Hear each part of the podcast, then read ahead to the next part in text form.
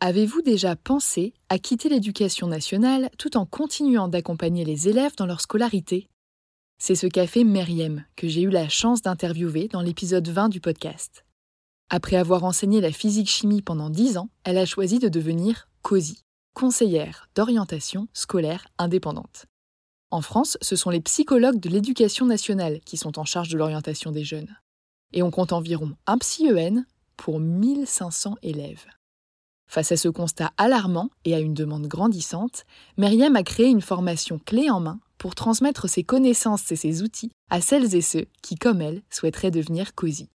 Si je vous en parle aujourd'hui, c'est parce que la huitième session de sa formation débute en septembre prochain. Au programme, sept séances de 4 heures de classe virtuelle, durant lesquelles vous bénéficierez d'un enseignement pratique et concret, d'une communauté en ligne, de supports, de ressources et de méthodologies de conférences mensuelles et d'un suivi post-formation trimestriel. Pour faciliter votre organisation, Myriam a mis en place trois groupes de 12 personnes, deux en semaine, un le week-end. À vous de choisir celui qui s'intégrera le mieux à votre quotidien. Ces trois dernières années, Myriam a permis à près de 200 personnes de devenir COSI. Alors si vous aimez transmettre, informer et travailler au contact des jeunes, tout en exerçant un métier qui a du sens, en toute autonomie et à votre rythme, cette reconversion pourrait bien vous convenir.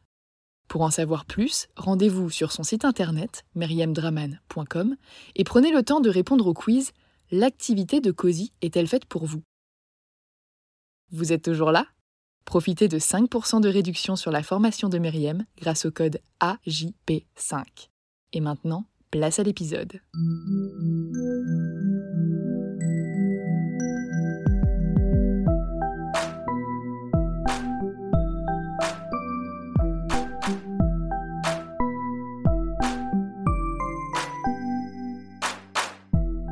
Bonjour et bienvenue sur Avant j'étais prof, le podcast des enseignantes et enseignants qui ont osé la reconversion. Je m'appelle Florence, j'ai été professeure des écoles pendant 6 ans et je travaille maintenant à mon compte en tant que rédactrice web SEO. Aujourd'hui, je suis aussi épanouie dans ma vie personnelle que professionnelle. Mais je sais que ce n'est pas le cas de tout le monde et surtout, je suis bien placée pour savoir que le chemin de la reconversion peut être très long. C'est pourquoi j'ai décidé de poursuivre ce projet en enregistrant une troisième saison d'interviews pour partager avec vous les parcours aboutis de professeurs reconvertis. Dans ce 24e épisode, je suis ravie de recevoir Marie qui s'est reconvertie au sein même de l'éducation nationale. Après une première partie de carrière en tant que professeur de mathématiques, Marie a tout mis en œuvre pour devenir conseillère principale d'éducation ça fait maintenant 4 ans qu'elle exerce ce métier avec passion et je suis vraiment très heureuse de pouvoir valoriser ce type de reconversion. Dans cet épisode, on parle de pédagogie, d'humain, de conviction et de tout ce qu'il est possible d'accomplir quand on le veut vraiment. Bonne écoute Bonjour Marie. Bonjour Florence. Donc je suis très contente de te recevoir sur le podcast et donc comme je disais, c'est une auditrice qui s'appelle Manuela qui nous a mis en contact et euh, à qui je passe le bonjour et qui nous écoutera peut-être dans sa voiture en allant au travail. Oui, je lui dis aussi bonjour, c'est une amie effectivement qui est professeure des écoles et qui cherche aussi à, à se reconvertir. Comme c'est étonnant. Est-ce que euh, pour commencer, tu voudrais bien te présenter, s'il te plaît? Eh bien voilà, je m'appelle Marie, je vis dans un petit village de, l'Orne et je suis euh, professionnellement euh, conseillère principale d'éducation dans un collège au Mel-sur-Sarthe, dans un établissement qui n'est pas non plus un très grand établissement. il y a un petit peu moins de 300 élèves et je suis dans ce collège, je viens de terminer ma quatrième année dans cet établissement. Et avant d'être CPE, que faisais-tu? Alors, avant d'être CPE, j'étais professeur de mathématiques. Voilà, j'ai commencé ma, carré. En fait, et c'est le seul métier que j'ai vraiment exercé. Bon, j'avais fait des petits jobs en étant étudiante, euh, mais euh, comme activité professionnelle à temps plein, je n'ai fait euh, que de l'enseignement avant d'être conseillère principale d'éducation. Donc, je suis toujours dans l'éducation nationale, mais avec une autre fonction. C'est ça, et c'est justement ça qui m'intéressait beaucoup dans ton parcours, parce que comme je te disais hors micro, il y a souvent des personnes qui écoutent le podcast et qui veulent changer de quotidien, mais qui aimeraient garder une certaine sécurité de l'emploi et qui souvent aimeraient rester au contact des jeunes. Et c'est pour ça que ta reconversion, je l'ai trouvée super intéressante, que ce soit dans le sens où toi tu l'as faite ou dans un autre sens, ou entre le primaire, le secondaire, etc. Je me dis que ça va sûrement parler à beaucoup de personnes qui se posent les questions que tu as dû te poser. Et qu'est-ce qui fait que au départ, tu es partie sur l'enseignement des mathématiques, justement? Je, je, crois que c'est ce qui fait aussi qu'aujourd'hui je ne le fais pas. C'est-à-dire que je pense que c'est un peu, alors un hasard, mais pas très loin. C'est-à-dire qu'en fait, je ne me suis jamais rêvé professeur de mathématiques. C'est pas un rêve de petite fille du tout. C'est juste, enfin c'est juste, pas que juste, mais euh, il y, a eu un concours de circonstances. D'abord, j'ai été une bonne élève en mathématiques. J'ai toujours eu des facilités dans cette euh, matière-là. Et donc, quand à un moment donné, il a fallu que je fasse quelque chose après le bac, c'était la matière euh, dans laquelle j'étais vraiment le plus à l'aise euh, bah, je savais pas trop et puis mais mon année de terminale n'a pas été très heureuse en termes d'orientation. Enfin, on pourra éventuellement y revenir, mais ça n'a pas été euh, très bien construit.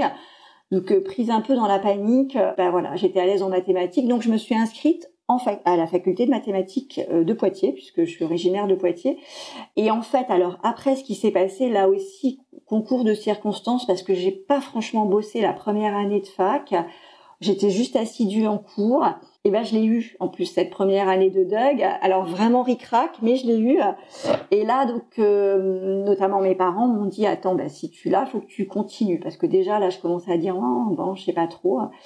Et puis en fait, euh, ben en y étant une deuxième année, je, je me suis dit ben mathématiques. Alors en parallèle, je travaillais beaucoup en milieu périscolaire. J'avais passé euh, en tant que quand, quand j'étais un petit peu plus jeune le Bafa j'avais fait de l'animation et donc euh, j'ai travaillé avec une très belle association de, de Poitiers qui s'appelait le toit, qui s'appelle encore le Toit du Monde parce qu'elle existe tout, tout le temps. Euh, la première année j'étais euh, bénévole et en fait j'allais aider des enfants le soir à réaliser leur travail scolaire. Et je suis après devenue vacataire de cette association.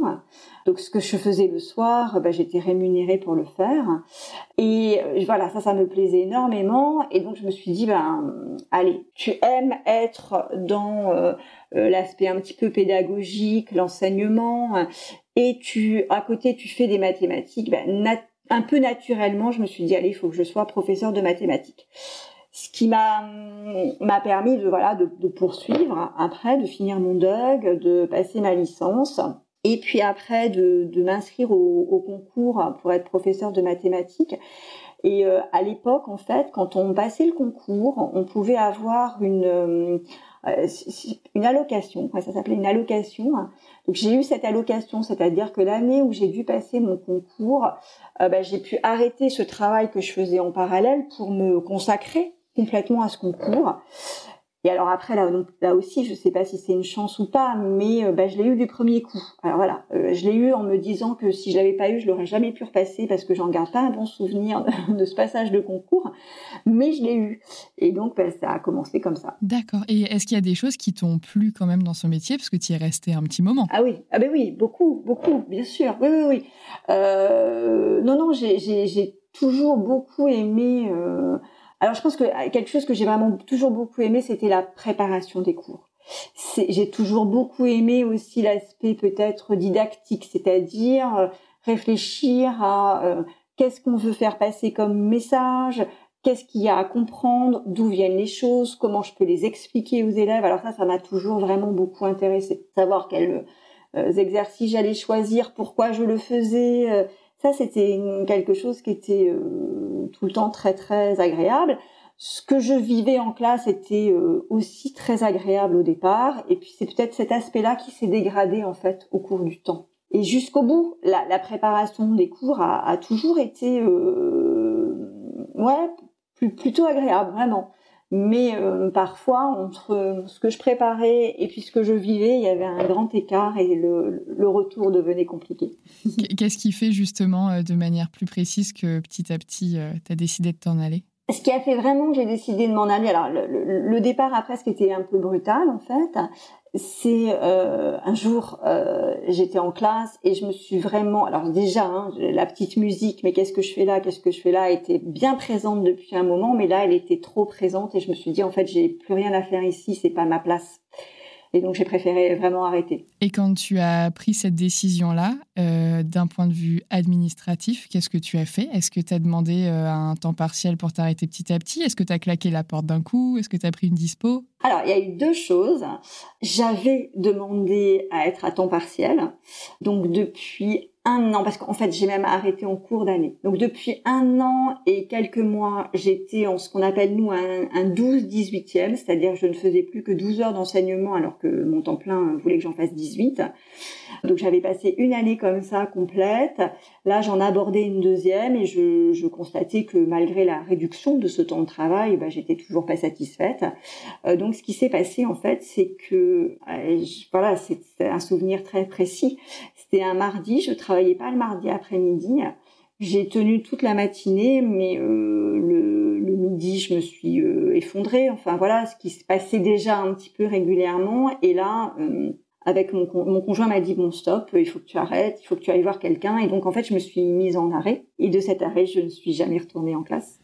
D'accord. Donc ça a été un arrêt très brutal en fait. Oui, très brutal, mais très nécessaire visiblement. Ah oui, oui, oui, oui. Bah, bizarrement nécessaire. C'est-à-dire que d'ailleurs, euh, il a fallu très vite que je me sorte de cette situation parce que euh, alors voilà, l'arrêt médical est venu parce qu'il fallait bien que je trouve quelque chose, mais en fait, euh, ben voilà, une fois que je ne travaillais plus, j'allais quand même très bien. Enfin voilà, il a fallu très vite que je sorte de ça. Donc j'ai eu un arrêt. Euh, je, je, je, me rappelle, je, je pense que j'ai été arrêtée euh, mi-octobre. De, de, mémoire, en n'étant pas très sûre, c'était un 16 octobre. Et mais dès janvier, je reprenais euh, en fait la, la, formation pour être CPE. Donc ça n'a pas duré très très longtemps. Et euh, bon, sur cette durée-là, il a fallu que je me batte, mais euh, mais c'est vrai que euh, voilà, pour, pour, moi, il était évident et, et pour le médecin qui m'avait arrêté aussi que je on ne pouvait pas continuer sur un arrêt. Cet arrêt n'avait pas de sens médicalement parlant. Et je ne voulais pas en abuser du tout. J'ai pu trouver euh, une alternance, ouais. une alternative plutôt. D'accord. Et, et est-ce que justement cette, euh, cette idée-là de changement, tu l'avais déjà avant de te mettre en arrêt ou est-ce que tu l'as découverte après? Ah non, je l'avais bien avant. Je l'avais bien avant. C'est pour ça que ça a été possible aussi. Je l'avais vraiment bien avant. Comment ça t'est venu et pourquoi cette voie-là alors, comment ça m'est venu? Euh, Je pense que c'est vraiment la fonction de professeur principal qui euh, m'a permis euh, petit à petit de me rendre compte que c'était bien dans la recherche de solutions plus individuelles pour l'élève euh, qui, qui m'intéressait vraiment, un travail plus euh, pluridisciplinaire avec d'autres adultes dans l'enceinte d'un établissement. Euh, c'est vraiment cette fonction-là, cette fonction de, de, professeur principal qui m'a qui m'a permis de me dire que c'était la fonction de CPE que j'avais envie de faire. Et, et c'est vrai que j'avais euh, alors j'avais fait tout un tas de démarches quand même euh, à côté. J'avais même fait un stage en fait dans une autre académie puisque euh, nos, nos, académies sont pas en vacances à la même période et en fait sur des, des, des, vacances de d'hiver que moi j'avais en, en, février, je suis allée faire un stage justement dans un collège euh, pas loin de Poitiers puisque eux n'étaient pas en vacances avec une CPE d'une amie euh, commune euh, pour que je puisse voir un petit peu quel était son métier et puis ça m'avait beaucoup plu ouais. Et quand on veut faire un stage comme ça pour découvrir un autre métier, ça se passe comment? C'est parce que toi, tu connaissais quelqu'un et c'était à l'amiable? Ou est-ce qu'il y a des démarches spécifiques à faire d'un point de vue légal Et est-ce qu'on peut postuler à ce genre de choses? Alors, je, comme ça, de mémoire, j'ai pas, euh, je suis pas passée par quelque chose de tout à fait formel en fait. Je pense que ça s'est fait de manière un peu informelle. Alors euh, euh, ouvertement, bien évidemment, mais de manière euh, un peu euh, informelle, puisque moi j'étais partante. J'étais sur Poitiers au moment où je l'ai fait. Euh, ben, j'ai pas souvenir que d'avoir rempli, d'avoir attendu des, autorisations particulières. Bien évidemment, j'avais l'autorisation de la collègue qui m'accueillait et puis de son sa chef d'établissement, mais pas au-delà, je crois. D'accord. Donc en fait, sur le simple principe de la bonne volonté, Exactement. C'est quelque chose qui peut être envisageable. Oui, tout à fait. C'est bon à savoir parce que ça peut être intéressant euh, pour tester justement avant de se lancer vraiment dans quelque chose que des fois on a une idée d'une profession qui n'est pas tout à fait la même euh, sur le terrain que ce qu'on s'imagine. Et du coup, quand tu as fait ce stage-là, toi, c'est ça qui a fini de te décider que c'est ce que ah, tu voulais oui, faire. Quoi. Tout à fait, tout à fait. Ah, ouais, ouais, ouais. j'ai beaucoup aimé. Mm. Et quand euh, justement tu as commencé, donc tu me parlais d'alternance, comment est-ce que ça s'est passé d'un point de vue administratif? Donc ton arrêt s'est arrêté. Et ensuite, comment tu bascules de l'un à l'autre, puisque c'est toujours l'éducation nationale, mais c'est pas le même poste Oh, ça s'est fait en plusieurs étapes en fait. Hein, là, ce qui s'est passé, c'est que euh, donc il a fallu et, ça, ça a été compliqué. Il, a fallu que je rencontre des personnes au niveau du rectorat de, Caen, puisque j'étais en poste euh, dans, l'académie de Caen. Euh, il a fallu que des personnes au niveau du, du rectorat de Caen actent ce changement en fait, c'est-à-dire décident que ce soit possible. Et ça, ça a été assez compliqué. Il a fallu que j'ai un rendez-vous avec la personne qui était responsable du personnel, la responsable du personnel au niveau de du rectorat de Caen et j'ai réussi à avoir ce rendez-vous euh, en décembre. J'avoue que ce rendez-vous euh, au, début a été un petit peu tendu parce que euh, j'avais je lui avais envoyé des, des, messages et je la pressais en quelque en quelque sorte. C'est-à-dire que moi j'étais alors ça, ça a été aussi en ma faveur, c'est-à-dire que j'étais très claire avec moi. Moi, ce que je demandais à l'éducation nationale, c'était deux choses. Soit ils acceptent ma reconversion en tant que CPE, soit ils actent le fait que je démissionne pour pouvoir immédiatement faire autre chose. C'est-à-dire que dans mon état d'esprit, et ça je pense que c'est quand même assez important, et bien sûr, euh, ça avait été pensé, enfin, c'était possible parce que j'étais pas non plus toute seule, j'étais accompagnée, notamment par mon conjoint. C'était évident que donc je ne remettrais plus les, les, pieds dans un établissement scolaire en tant que professeur de mathématiques. Ça, je ne voulais plus le faire. Donc il y avait deux hypothèses pour moi, soit effectivement devenir euh, conseillère principale d'éducation, ce que je souhaitais, soit partir sur autre chose et j'avoue que dans ma tête, j'étais prête à partir sur n'importe quoi. C'est-à-dire qu'à un moment donné, j'avais juste besoin de l'autorisation de l'éducation nationale pour que je n'exerce plus, pour pouvoir aller dans la première euh, agence d'intérim euh, de là où j'habite, pour pouvoir faire n'importe quelle aventure. J'étais vraiment prête à partir sur n'importe quelle aventure professionnelle. Je me disais, il n'y a pas de raison, je dois pouvoir à un moment donné euh, trouver un truc et puis on verra bien ce que ça va donner. Donc en fait, et cette euh, intime conviction, je pense que ça a été ma force en fait. Et je les ai donc, euh, j'ai pas hésité à dire, bah écoutez, il faut que vous me trouviez une solution. C'est l'une ou l'autre, mais il faut que vous soyez clair avec moi.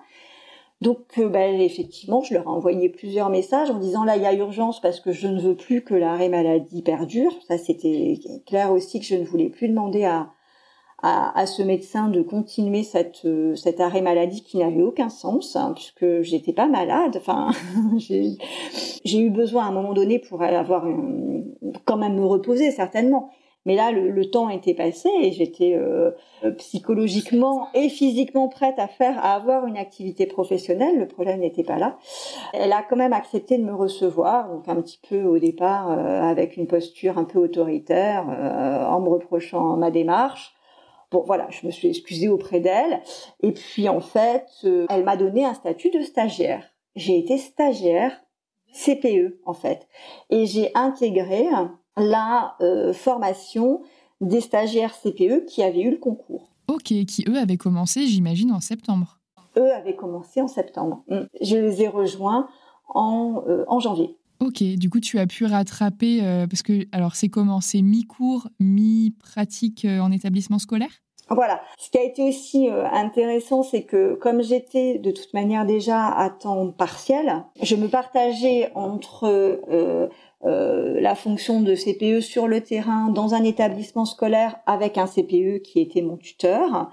Donc sur l'année, la fin de l'année scolaire, on a coupé l'année en deux. J'ai fait trois mois dans un collège et trois mois dans un lycée. Et puis j'allais une journée par semaine sur un temps où en fait normalement je devais pas travailler puisque j'étais pas à temps complet. J'allais tout, toutes voilà une fois par semaine à, à, à Caen où je rejoignais ce, ce, groupe qui suivait sa formation. Donc c'était une fois par semaine. Ok, et euh, je reviens juste sur quelque chose parce que j'ai acquiescé bêtement, mais je, là je me rends compte de, de ce que ça veut dire. Tu as rejoint la formation de personnes qui avaient passé et obtenu un concours, mais toi tu n'as pas eu besoin de ce concours. Non, j'ai pas eu besoin de ce concours. Ah bah comme quoi, tout est possible. Exactement, exactement. Et à la suite de ça, à la, à la, fin de l'année, euh, je suis retournée euh, voir cette personne au rectorat qui m'a proposé, qui m'a qui, qui, a, fait un petit bilan avec moi et qui m'a proposé un poste dans l'Orne Et c'est là où je pense qu'il n'y a pas de hasard, c'est que euh, à l'époque, dans l'Orne, il y avait un manque de CPE. Donc, euh, bah, ils ont bien vu que ma et en plus je suis dans le dans le Perche, hein, ce qui est un, un coin euh, encore plus alors éloigné en tout cas de Caen dans cette académie. Donc il n'y avait pas grand monde et il y avait des contractuels et puis ils avaient peut-être du mal à trouver des contractuels, donc ils ont senti que c'était possible.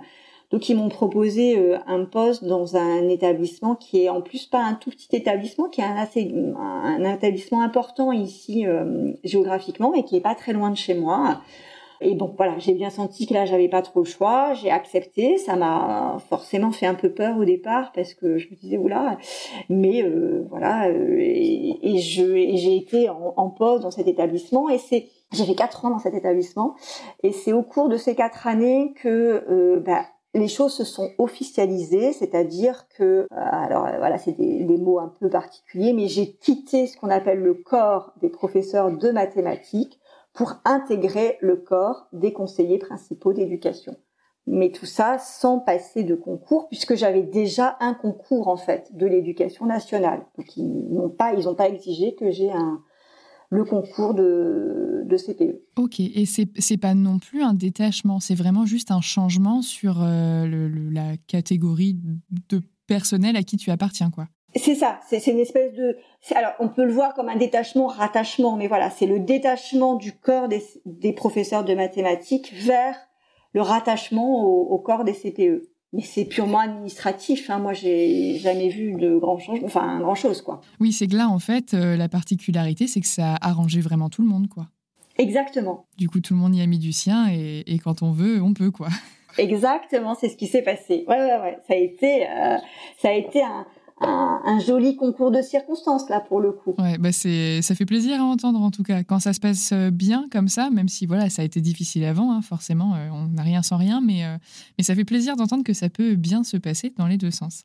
Ben effectivement. Alors il faut bon voilà il faut beaucoup de persévérance et il faut y croire. Il faut effectivement à un moment donné se dire qu'il y, a forcément une solution pour soi et aller au bout des choses. C'est ça. En fait, la difficulté, je pense qu'elle est là, c'est que des fois, quand ça, ne va plus du tout, on a du mal à y croire, on a du mal à persévérer et on a du mal à se dire qu'il va y avoir une solution quelque part. Et c'est là que bah, des fois on lâche et, il il n'aurait pas fallu lâcher en fait. Mais c'est souvent a posteriori qu'on se rend compte qu'on a bien fait de s'accrocher. Mais des fois quand tu peux pas, c'est compliqué quoi. Mais, euh, mais bon, en tout cas, euh, félicitations pour ça. Pendant la formation, donc toi, ta formation du coup a duré euh, plus ou moins une demi-année donc pas une année complète, quoi. Pendant cette formation, comme c'est de l'alternance, est-ce que tu étais toujours rémunérée ou pas? Ah oui, ah oui, oui, voilà. J'ai pas, ils ont, ils ont rien changé, donc j'étais toujours rémunérée à temps partiel. Alors voilà, je sais pas trop comment ils se sont débrouillés, mais administrativement en fait, alors ça, passe même un peu inaperçu en fait. Je, je ils m'ont, mis stagiaire mais euh, c'est comptabilisé aussi dans mon temps de travail, etc. Comme ma deuxième année, encore comme professeur de mathématiques, parce que j'étais quand même dans ce corps des professeurs de mathématiques, mais à temps partiel sur toute l'année. D'accord, donc tu n'es pas retombé à un salaire de stagiaire non. Pour ensuite recommencer euh, de 1300, j'imagine, ça doit être comme professeur des écoles plus ou moins, pour repartir après. Euh, d'accord. Ok, donc ça c'est intéressant aussi parce que c'est une question euh, qui est importante quand même à se poser. quoi. Ah non, moi il n'y a eu aucune euh, rupture et même après, c'est-à-dire que euh, ils ont repris bien sûr mon ancienneté, mon échelon qu'ils ont rapatrié dans le corps des conseillers principaux d'éducation. D'accord, comme finalement, comme un détachement dans dans d'autres catégories de la fonction publique en fait. Et exactement, voilà. D'accord. Et qu'est-ce qu'on apprend en formation de CPE ah bah alors j'ai appris plein de choses en fait. Je, je suivais euh, des cours sur euh, l'adolescence, la gestion des assistants d'éducation. Euh, on faisait beaucoup de, de, de, temps aussi de discussion sur des situations pratiques, tout ce qu'on peut apprendre en formation par rapport à ce métier-là. les relations avec les autres personnels, les spécificités des collèges, des, des lycées, de l'internat. Ah, parce que mes souvenirs sont lointains, mais donc je suis certaine d'avoir eu une CPE quand j'étais au collège et quand j'étais au lycée. Mais est-ce que au-delà ou dans d'autres types d'établissements, il y en a? Ah non, non, non. D'ailleurs, c'est une fonction un peu particulière parce qu'elle est spécifique aussi à, l'enseignement français. C'est pas aussi bien on trouve des professeurs dans tous les pays. la, fonction de CPE est, particulière au système éducatif français. Il y a plein d'autres pays où ça n'existe pas. Ok. Et justement, le métier de CPE, en quoi ça consiste? Alors, euh, le métier de CPE, il consiste à animer ce qu'on appelle la vie, enfin, à, coordonner ce qu'on appelle la vie scolaire dans un établissement. Euh, donc, les élèves, ils sont présents euh, ben, du matin au soir et parfois même pour la nuit quand il y a un, internat. Et donc, il faut bien qu'il y ait une gestion de leur vie en dehors des heures de cours quand ils sont pris justement en charge par les professeurs. Et donc cette, gestion de la vie, ce qu'on appelle la vie scolaire, elle incombe aux conseillers principaux euh, d'éducation. Donc c'est eux qui doivent l'organiser. Donc euh, ils la ils la vivent alors effectivement avec euh, ce qu'on appelle maintenant des assistants d'éducation eux sont euh, vraiment plus sur le terrain en mission pour euh, assurer ces temps-là. Donc ça va de l'accueil le matin, par exemple, à après la surveillance des temps d'études quand les élèves ne sont pas euh, en classe. Bien sûr, le temps du midi, donc euh, le passage au self, euh, euh, l'animation qu'il peut y avoir pendant le temps de la récréation, des clubs, éventuellement la gestion des, des clubs, bah, jusqu'à la, à la fin de la journée. Et puis bah, quand on est en internat, bah, bien évidemment la gestion aussi du temps personnel de travail de l'élève, de leur temps d'animation et de, et de loisirs et puis euh, bah, le coucher, euh, le réveil, euh, etc. D'accord. Et est-ce que tu es la supérieure hiérarchique des assistants d'éducation? Non, je ne suis pas leur supérieur hiérarchique. Le supérieur ou la supérieure hiérarchique, c'est systématiquement le chef d'établissement. Moi, je suis ce qu'on appelle le, conseiller principal d'éducation et ce qu'on appelle le chef de service. C'est-à-dire que par contre, c'est moi qui euh, organisent avec eux leur activité. Voilà, qui, suis responsable du, fonctionnement de cette euh, vie scolaire, mais je suis pas directement leur supérieur hiérarchique, hum, administrativement parlant en tout cas. Hum. Et du coup, parmi toutes ces fonctions, qu'est-ce qui te plaît plus et qu'est-ce que tu apprécies moins? Ce qui me, ce qui me plaît beaucoup, c'est bien sûr faire en sorte que les élèves puissent être dans un. Enfin, je suis convaincue que c'est extrêmement important justement pour qu'ils puissent être bien après en classe euh, et justement pour vivre des heures de cours qui leur soient euh, bénéfiques, bah, qu'ils puissent être bien dans leur établissement scolaire. Donc c'est euh, leur permettre de, de, vivre dans un établissement le plus chaleureux possible, j'ai envie de dire, et bien sûr ce qui va aussi de, de pair le plus sécurisant possible, puisqu'il y a aussi cet aspect sécurité. Hein. On est on, est aussi en charge de, de, de ce volet-là, de faire en sorte que chaque élève se sente bien et, ne soit pas euh, importuné, euh, euh, insulté, violenté, bousculé, etc. Donc on a cette cet aspect-là à avoir à, l'esprit et puis bah, qu'ils puissent aussi avoir des temps de, de loisirs, de plaisir, de rencontres entre eux, de, de jeux parce que c'est extrêmement important aussi. Faire en sorte aussi que le repas ce soit un moment agréable pour eux voilà, donc ça c'est extrêmement important pour moi. Euh, et puis après, ce que ce que j'aime beaucoup aussi, c'est euh, voilà, parce que le, le, conseiller principal d'éducation, il a souvent, quand il y a des petites choses qui dysfonctionnent au niveau d'un d'un élève, c'est souvent lui. Alors il y, a, des professeurs interviennent beaucoup, hein, mais euh, quand c'est euh, quand ça se passe sur les temps de justement de vie scolaire ou quand c'est à une échelle un peu plus importante, c'est souvent le conseiller principal d'éducation qui doit gérer la situation. Et donc ça, ça c'est quelque chose que j'apprécie énormément. Enfin, je fais beaucoup de ce qu'on appelle de la médiation en fait je reçois des élèves qui ont vécu quelque chose qui qui va pas ou, auquel on va reprocher quelque chose. Et il va falloir que, que je fasse en sorte bah, que, que ça puisse un peu bouger. Et, euh, et ça j'adore parce que voilà l'idée c'est de les faire réfléchir en fait. Et, et ça c'est ce que j'aime énormément. Ok, je m'attendais à ce que ça ce soit euh, ce que tu allais me dire qui allait être peut-être le plus compliqué ou le moins plaisant, parce que c'est ce qu'on a souvent comme image qui est renvoyée dans les médias, dans les séries, dans les films, etc. Souvent, c'est ce côté-là, l'adolescent exécrable qui se fait envoyer chez le CPE et euh, qui est vraiment, enfin, tu sais, c'est les âges où on est vraiment des boules d'émotion, quoi. Et donc, je pensais, moi, si je m'imagine faire ce métier-là, je me dis, waouh, ça vraiment, c'est le truc que j'aimerais pas avoir à gérer, je saurais vraiment pas m'y prendre, quoi. Donc, je pensais que ça allait être vraiment le côté euh, euh, négatif, le gros point noir. Et tu vois, je trouve ça super intéressant que, ben, en fait, pas du tout justement, c'est formidable de pouvoir constater que un, enfant, enfin un, ado, arrive justement avec une émotion très forte et que par la discussion, par euh, des, temps de pause aussi, par euh, parfois euh, l'acceptation de son émotion, c'est-à-dire le fait qu'il soit en colère, puis de rien lui dire, le fait qu'il pleure aussi. Hein, ben ça, ça passe et qu'après on peut revenir, on peut discuter et puis on peut essayer de construire quelque chose pour que euh, ben, ils comprennent ce qui s'est passé en lui avec les autres et que peut-être il le recommence pas. Alors ça c'est pas magique hein, du tout.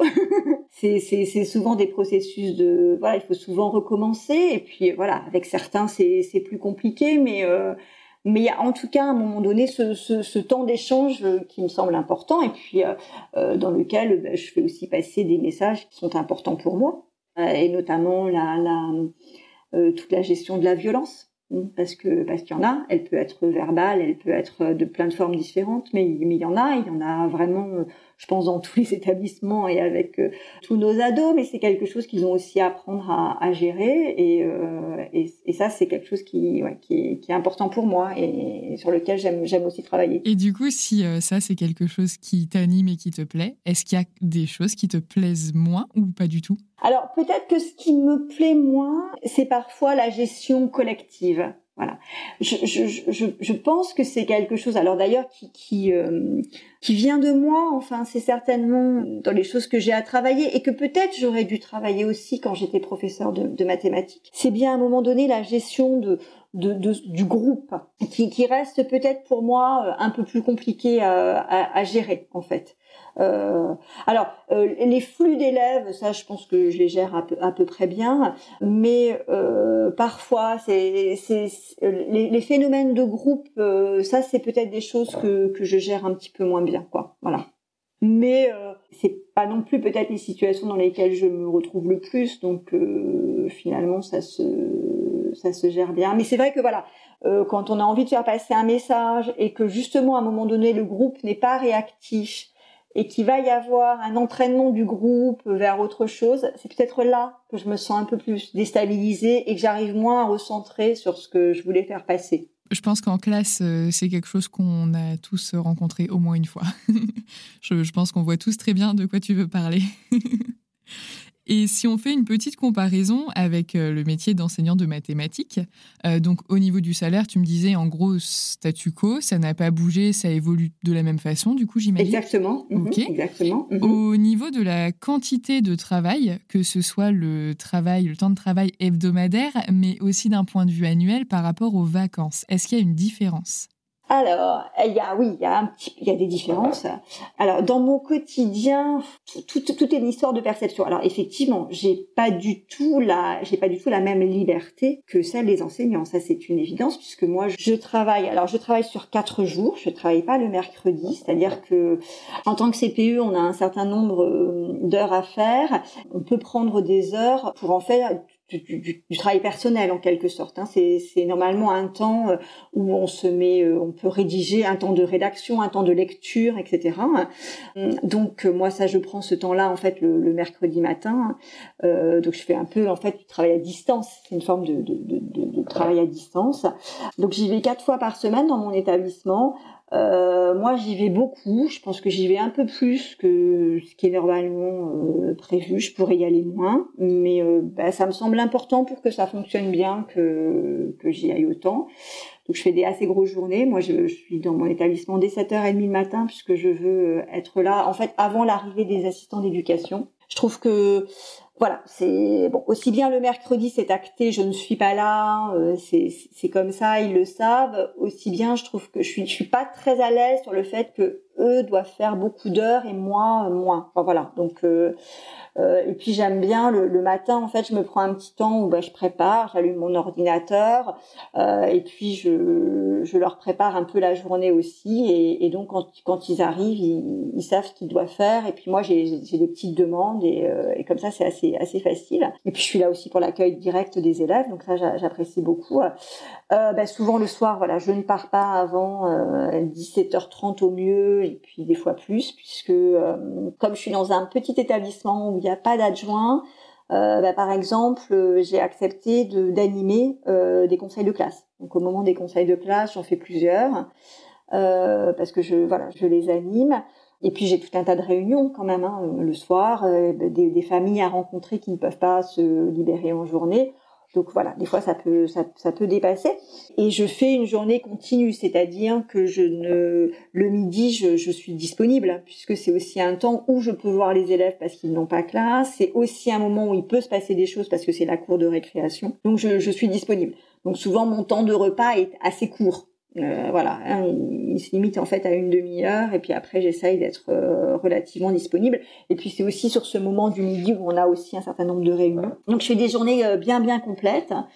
Hum, donc en ça, j'ai pas du tout la liberté d'un enseignant qui parfois a des journées moins complètes, qui peut vraiment rentrer chez lui pour déjeuner. ça c'est ça c'est des choses que je, je je fais plus du tout quoi. Et quand tu rentres chez toi le soir ou le week-end, est-ce que tu as encore des choses à préparer ou est-ce que tu arrives à t'organiser de manière à tout faire euh, quand tu es en poste?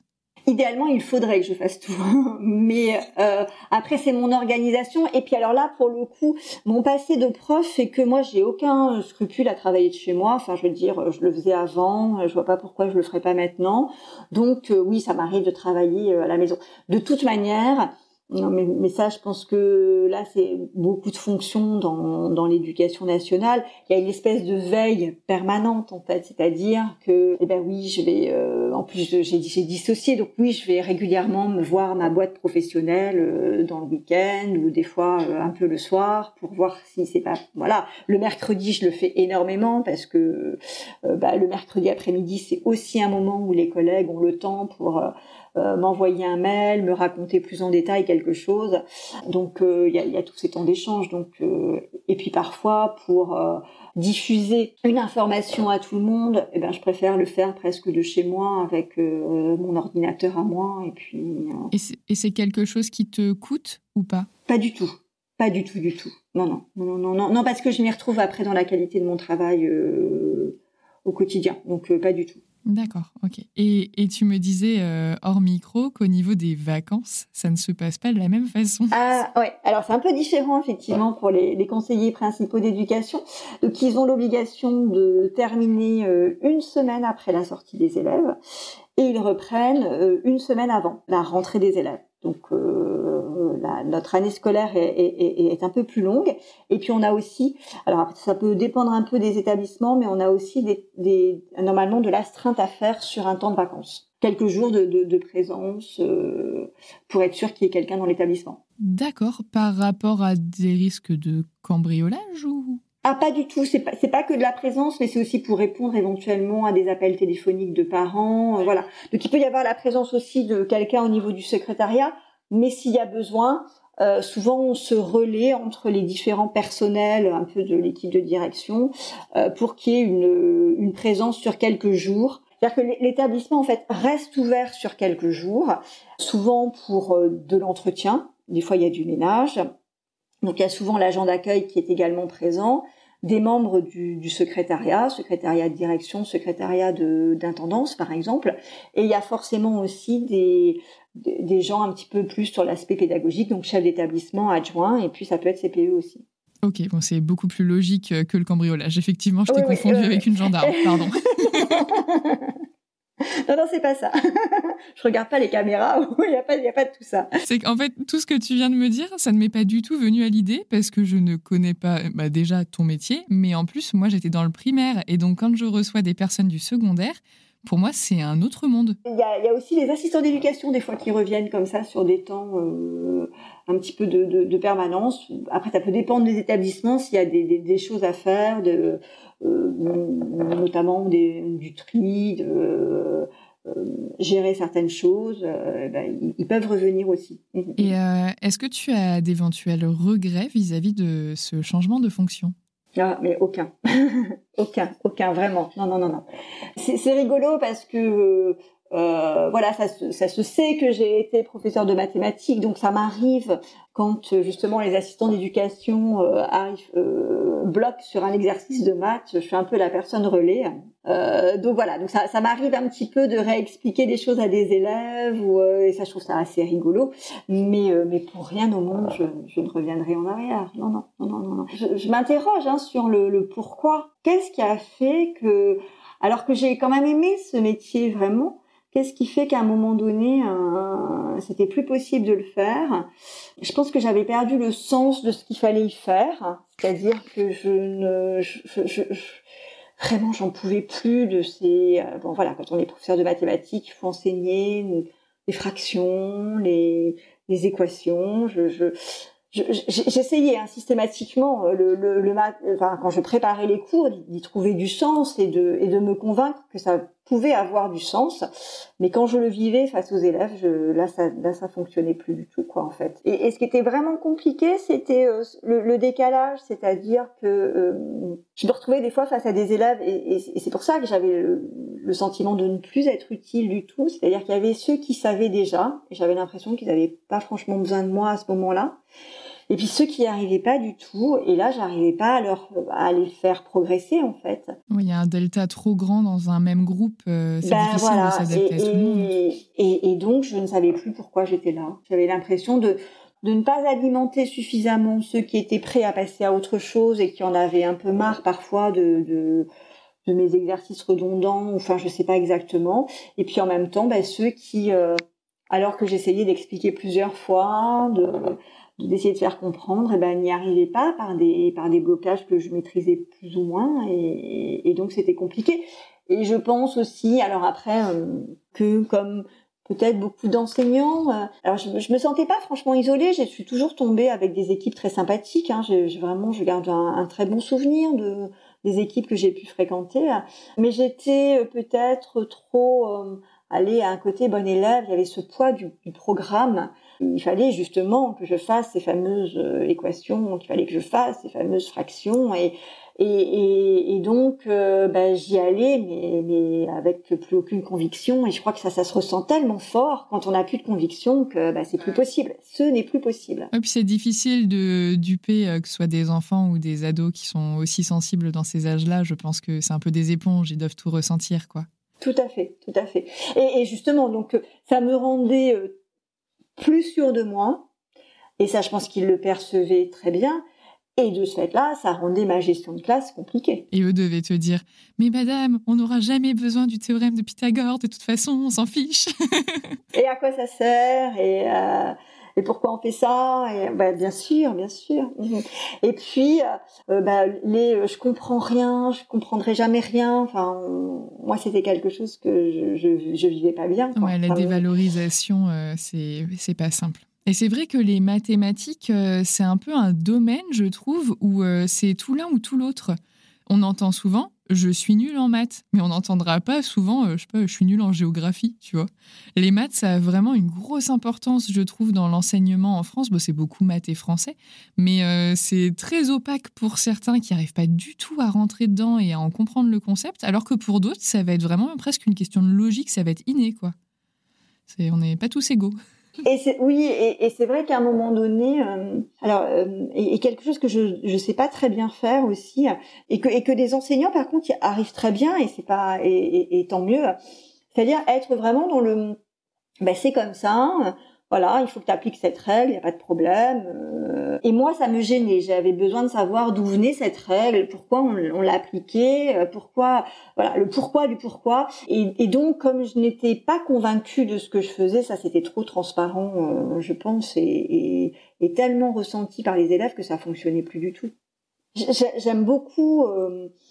Savoir, comprendre euh, d'où viennent les choses. Et, d'ailleurs, ça a été aussi une de mes grandes euh, presque frustrations dans ma formation, c'est-à-dire aussi bien quand j'ai étudié les mathématiques qu'après quand j'ai me suis formée pour les enseigner il y a plein de choses où en fait euh, ben j'avais pas de réponse à mes questions. C'est-à-dire qu'en fait euh, j'en avais bien un petit peu. Je me suis souvent intéressée. J'aimais beaucoup l'histoire par exemple des mathématiques parce que ça ça créait du sens pour moi.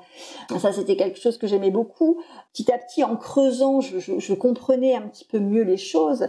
Mais euh, mais euh, voilà j'étais aussi très prise par cette activité de professeur. J'avais pas le temps de, tout creuser. Et, donc je pense que je me suis peut-être un peu épuisée en fait au bout d'un moment. Voilà, il y a une, forme d'épuisement, oui, vraiment. Mm. Et que dirais-tu si je te demandais de compléter la phrase suivante? Avant j'étais prof, aujourd'hui je suis ah, alors, avant j'étais prof, euh, aujourd'hui en accord avec moi-même.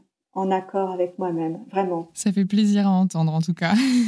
c'est vraiment ça. Je, je, je, Ou alors, aujourd'hui, je me pose pas la question.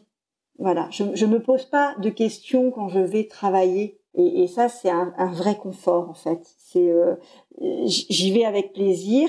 Et bien sûr, il y a des moments, il y a des journées qui sont plus difficiles que d'autres. Il y a des moments qui sont plus insécurisants que d'autres. C'est pas, voilà. Mais euh, mais ça ne dure pas. Il y a, y a, plein de moments où je sais pourquoi je suis là, je, je sais ce que je fais, j'en connais maintenant la valeur. C'est ça aussi, voilà. Je, mesure, je pense, la valeur de ce que je peux faire.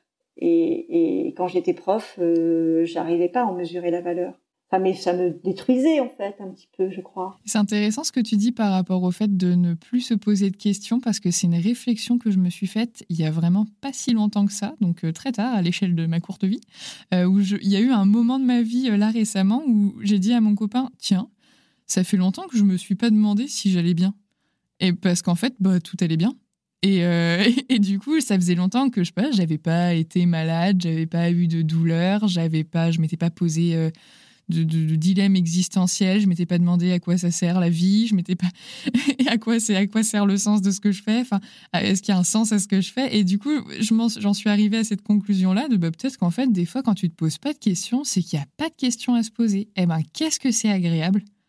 Euh, c'est aussi des moments où, par exemple, bah, la, la, la, la, question du temps de travail, elle se pose pas beaucoup non plus, puisque c'est agréable de le faire. Alors bien sûr, il faut, et on va pas faire que ça. Enfin voilà, mais mais on arrive à trouver naturellement un équilibre entre ce temps de travail et ce temps pour la vie familiale, affective euh, et, et, amicale. Il euh, y, a, y, a, y, a, pas et voilà et pour faire autre chose donc euh, c'est c'est pas un problème. Oui, et c'est très essentiel de penser à soi et à sa vie personnelle aussi. Oui, oui. Et pour en arriver à ça, qu'est-ce que tu conseillerais aux personnes qui, comme toi, ne trouvent plus de sens à ce qu'elles font en tant qu'enseignant ou enseignante et qui veulent, alors avec ou sans plan prédéfini, mais qui veulent changer, mais qui sont pas sûres ou qui n'osent pas? Qu'est-ce que tu dirais à ces personnes-là? Moi, moi je, je, je pense vraiment qu'il faut oser il faut oser euh, euh, passer le pas. Moi, je suis vraiment convaincue qu'il y a, y, a, y a plein de choses à faire. Je, je, pense qu'on s'interdit en fait euh, souvent trop de choses, que peut-être on se sent pas capable aussi de certaines choses. Alors euh, oui, ça, nécessite certainement de l'énergie, mais je pense que euh, cette énergie, on l'a quand on a cette certitude. En fait, cette certitude, elle, nous donne cette force et donc on arrive à avoir cette cette énergie là. Euh, ben, je pense ouais, voilà, il faut oser vraiment, s'autoriser, oser. Il y a, y, a, pas de problème là-dessus. Et c'est et par exemple, enfin pour, euh, c'est aussi quelque chose qui m'aide dans ma pratique professionnelle parce que j'en ai vraiment cette cette conviction là profonde euh, et aussi pour les élèves que j'ai en face de moi, c'est-à-dire que ben moi je suis convaincue qu'il y a de la place pour pour tout le monde et pour que ce que chacun ait ce qu'il a envie de faire. Alors après ben ça se fera pas effectivement sans rien, mais quand on est bien avec soi-même, l'énergie qu'on y met, euh, c'est une énergie valorisante et pas une énergie épuisante. Donc c'est assez énorme, quoi. Pour le coup, je trouve que c'est magnifique la manière dont tu parles de ton métier. J'en suis presque émue, tellement tu as l'air heureuse quand tu en parles. C'est. Euh, c'est incroyable. C'est, alors euh, voilà, et peut-être que c'est ça aussi parce que c'est moi c'est un métier dans lequel j'y mets beaucoup de. Pour le coup, je vais, revenir sur ce mot-là de conviction, c'est-à-dire que j'ai bien conscience que je ne, oh, je vais certainement pas changer. Euh, la, la, vie immédiate des adolescents que j'ai en face de moi, mais j'ai envie de leur créer du possible, de leur, leur montrer qu'il voilà, qu'il y a une place pour eux qui sont en construction et que et, qu'en plus, alors comme je suis au collège, c'est vraiment il y a des temps euh, charnières au collège. Ils, quittent ce statut d'enfant, donc uniquement sous la beaucoup sous la responsabilité et le, le, choix de leurs parents, et ils vont et petit à petit ils, vont vers cette vie d'adulte où il va y avoir plein de choix à faire, et nous on doit les accompagner pour ça. Et c'est vrai que c'est hyper important de de leur dire qu'il y a plein de choses qui qui, qui est possible et que euh, avec leur euh, leur volonté, avec leur courage, avec leur motivation, ils vont pouvoir faire des choses. Moi, j'en suis convaincue. Oui. Je vis euh, cette reconversion euh, au sein de l'éducation nationale comme un, un vrai bonheur euh, tous les jours. Et c'est pour ça que j'étais très heureuse de t'accueillir pour que tu puisses le dire haut et fort parce que ben voilà, tout n'est pas à jeter et on peut être bien au sein de l'éducation nationale et c'est important de le dire parce que justement, je ne veux pas faire passer le message inverse et c'est pas parce que moi ça ne me convient pas et que ça ne convient pas à la majorité des personnes que j'interviewe ici que ça ne convient à personne. Donc euh, c'est important de le dire aussi. Mais euh, ouais, et puis bah, merci euh, de manière euh, générale. J'étais vraiment super contente d'apprendre tout ça. Et, et ça m'a fait très plaisir d'échanger avec toi. ouais, bah, bah, réciproquement. Et puis ben, bah, bonne continuation alors dans tous ces projets parce qu'ils sont, ils sont très très chouettes.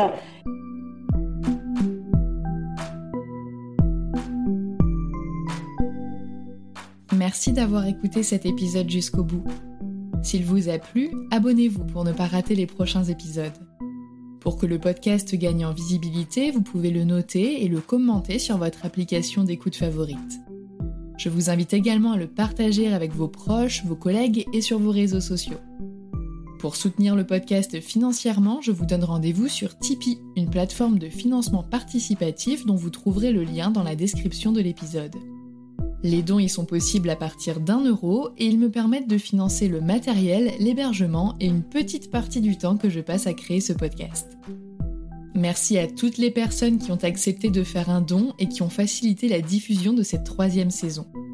Grâce à vous, j'ai pu déléguer le montage et le mixage de l'épisode que vous venez d'entendre à Alice, qui est ingénieure du son. Retrouvez l'actualité du podcast sur Instagram et Facebook, at avant j'étais prof, ainsi que les liens vers les sujets abordés dans la description de l'épisode. À bientôt!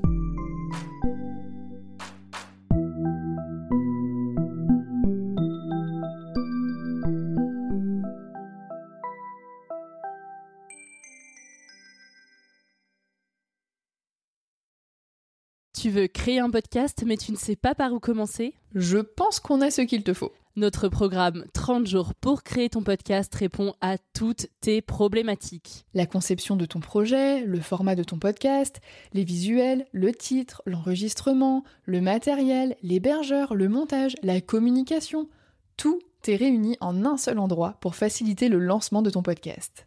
Mais au fait, nous, c'est qui nous? Moi, c'est Florence, créatrice et hôte du podcast Avant j'étais prof. Et moi, c'est Solène, créatrice et hôte du podcast Friendship. À nous deux, on a publié plus de 140 épisodes et réuni 120 invités à nos micros. Notre aventure podcastique a connu de nombreux rebondissements. L'euphorie du lancement, la solitude, les doutes, la persévérance, la passion et enfin les audiences qui décollent.